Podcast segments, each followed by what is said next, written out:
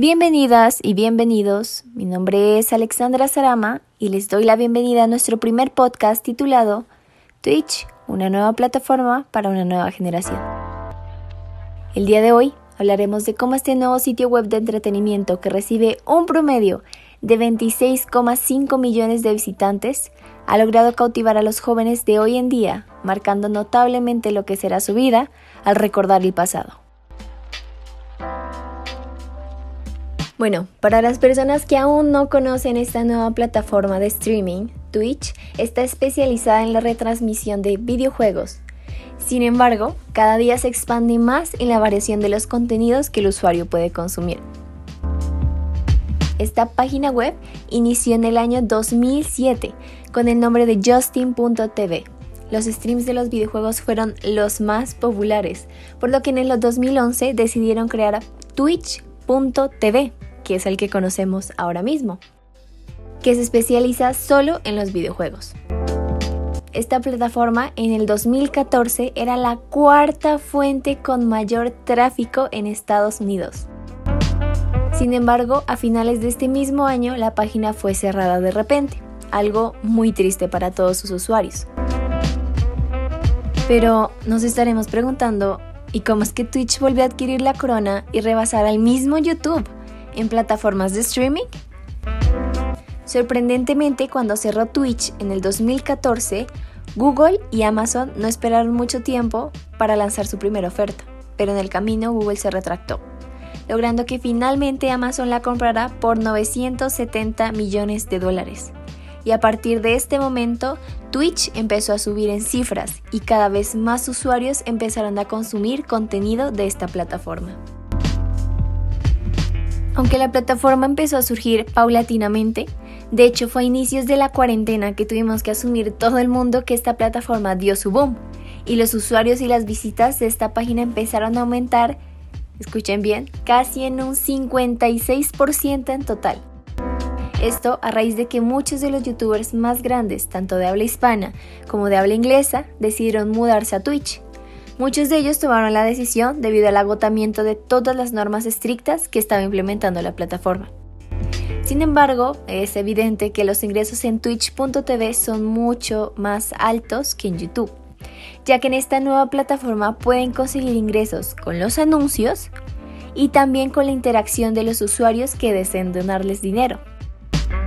Centrándonos de nuevo en los youtubers, fueron especialmente ellos los que llevaron a la plataforma al nivel en el que se encuentra actualmente. Youtubers como lo son Rubius, Auronplay, The Gref, Ibai y muchos más llevaron a sus seguidores donde ellos estaban. Por lo que en el año 2020 Twitch decidió implementar nuevas categorías de streaming, diversificando su público que va desde hombres y mujeres de 35 años a jóvenes entre los 16 y los 24 años y aunque su especialidad son los videojuegos, en 2015 debutó un maratón de 31 temporadas de Joy of Painting con el conocido pintor Rob Boss, lo que dio entrada a grandes y pequeños artistas a la plataforma, que actualmente algunos de ellos realizan directos mientras realizan alguna ilustración o pintan algún cuadro.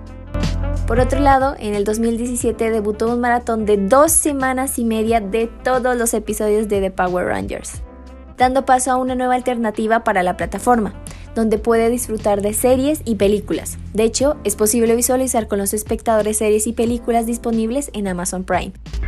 Así como estas, hay muchas más categorías de streaming.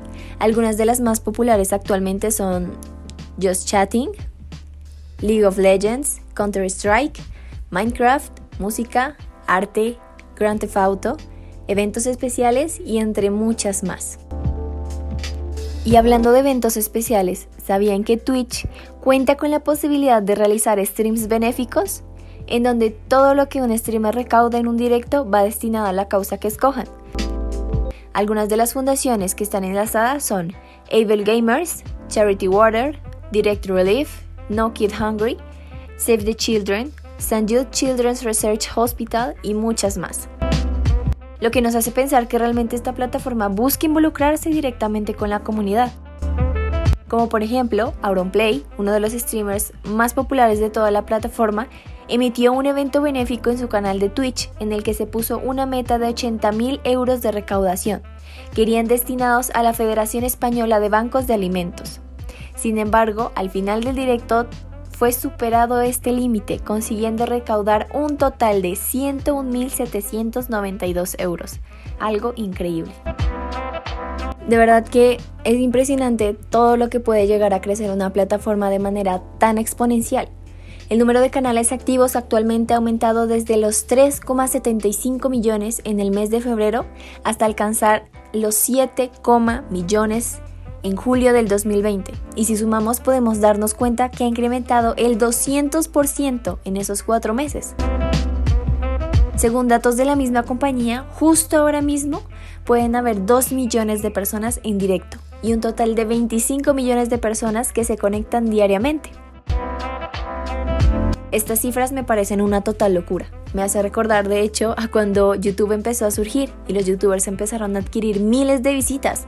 Me parece interesante pensar cómo muchas personas entre los 20 y 30 años recuerdan sentarse pasando horas mirando videos de YouTube, que para mí marcó nuestras vidas y generó un gusto por consumir contenido del Internet. Y como ahora los jóvenes e incluso niños desde casi los 12 años empiezan también en este nuevo mundo del Internet con una nueva plataforma, que seguramente al paso en el que van, cada día seguirá creciendo mucho más y expandiéndose a sitios inesperados.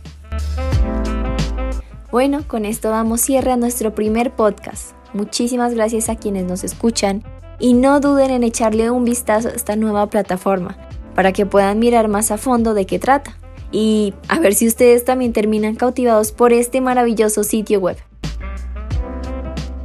Mi nombre es Alexandra Sarama y esto fue Twitch, una nueva plataforma para una nueva generación.